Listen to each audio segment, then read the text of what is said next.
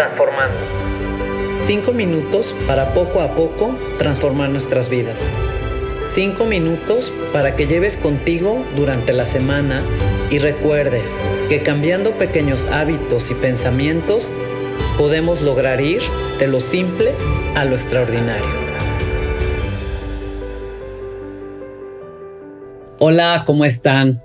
Hoy quiero platicarte de un tema que es un poquito polémico, pero una vez que lo entiendes, híjole, te da muchísima conciencia sobre ti mismo y sobre las cosas que haces en la vida.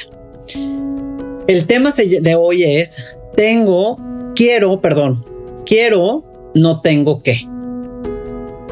Es bien complicado a veces entender que hay de las miles de cosas que hacemos durante el día, hay muchísimas que todo el tiempo estamos diciendo, tengo que hacer esto, tengo que ir al banco, o tengo que este, poner la lavadora, o tengo que, eh, no sé, ir a clases, o tengo que hacer esto y hacer esto. Te voy a dar un tip. Ya desde que dices tengo, ya se hace una carga, se hace pesado, porque es decir, el decir tengo, haz de cuenta que te estás echando 80 kilos en la espalda y entonces vas y haces eso que tienes que hacer, ¿no? Entre comillas. ¿Qué pasaría si en tu mente o las palabras que salen de tu boca lo cambias por un quiero? Porque en realidad lo vas a hacer porque quieres hacerlo. No tienes que. Y aquí es donde entra la polémica sí hay cosas que tenemos la eh, como responsabilidad de hacer, ¿no? Como pues llevar a los hijos al colegio o como estudiar o como trabajar, etcétera, etcétera, ¿no? Pero esa es lo que la propuesta que yo te quiero hacer es que sí, ¿qué pasa que en vez de decir, ay no, ya me voy porque tengo que ir al trabajo o ya me voy porque tengo que ir a clases o ya me voy porque tengo que llevar a los niños al colegio? ¿Qué pasaría si en lugar de eso dices quiero? Porque tú quieres hacer eso quiero ir a trabajar, ya me voy porque quiero ir a trabajar, ya me voy porque quiero llevar a los niños al colegio, ya me voy porque quiero hacer la comida. Cambia, ¿no?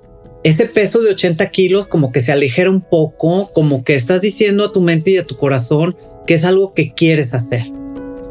También a veces cuando hacemos cosas hay que preguntarnos y hay que observarnos por qué las estamos haciendo, por quién o para qué las estamos haciendo.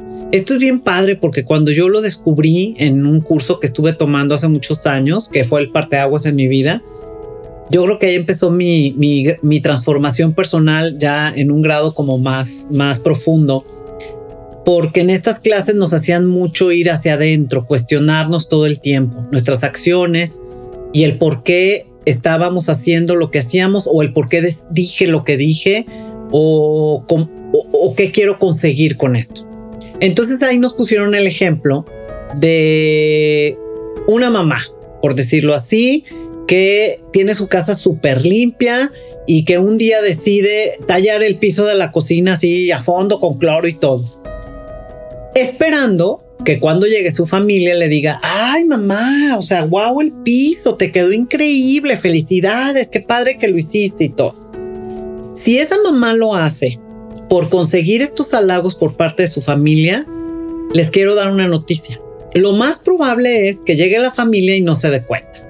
Y entonces a la mamá le va a dar sentimiento y por qué no toman en cuenta lo que hago y ni siquiera, ni siquiera lo vieron, etc. Pero es que ahí vamos a la energía del propósito y hacer conciencia de por qué hacer las cosas.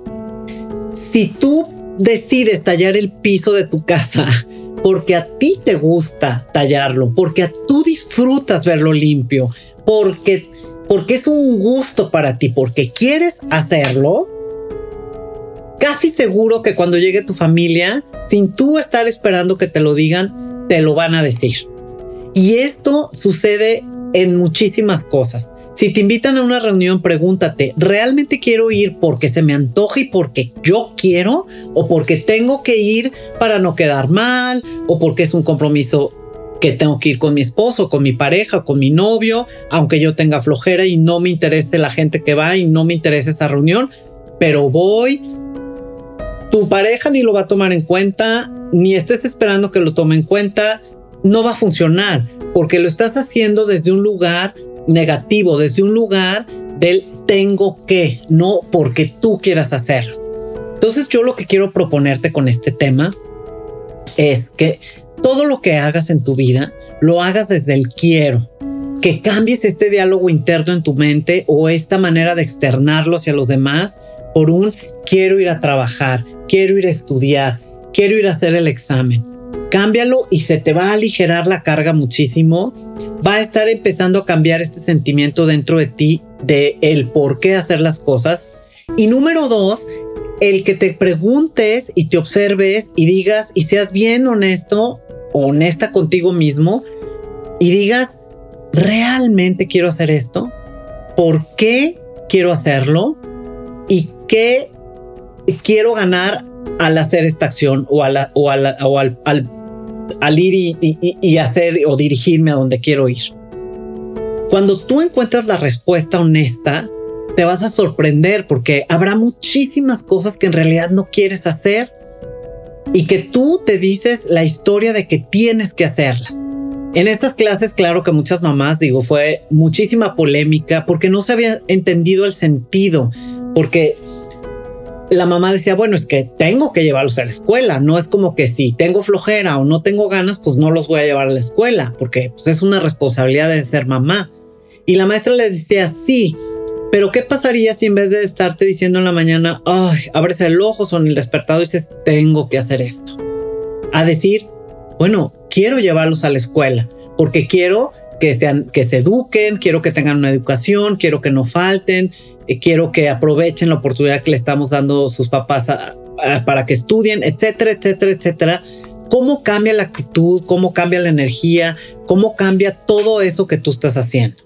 Entonces quiero invitarte en esta semana, estos 15 días, o cambiarlo para toda tu vida, como yo he tratado de cambiarlo. Claro que es un tape y a veces me cacho diciendo, ay, tengo que hacer esto y renegando con el tengo. Y me choca porque como ya lo tengo consciente, sí me doy cuenta. Y entonces, pues inmediatamente trato de cambiarlo, decir, a ver, sí quiero, ¿verdad? O sea, quiero hacer esto y lo estoy haciendo porque realmente quiero. Aunque a veces me canse o a veces reniegue un poco o mucho, pero es algo que quiero hacer y que, y que, y que me hace feliz finalmente, ¿no? Porque viene desde el quiero. Entonces te invito a cambiar esta palabra, te invito a que hagas las cosas, a que te observes y te cuestiones el por qué, el para qué y hacia dónde quieres llegar con eso. Y también que cambies tus expectativas, porque al cambiarlas hacia un quiero y no un tengo, vas a ser mucho más feliz, vas a vivir más en paz pero sobre todo vas a vivir más satisfecha contigo mismo. Y así vas a ir paso a paso logrando tener una vida extraordinaria. Transformando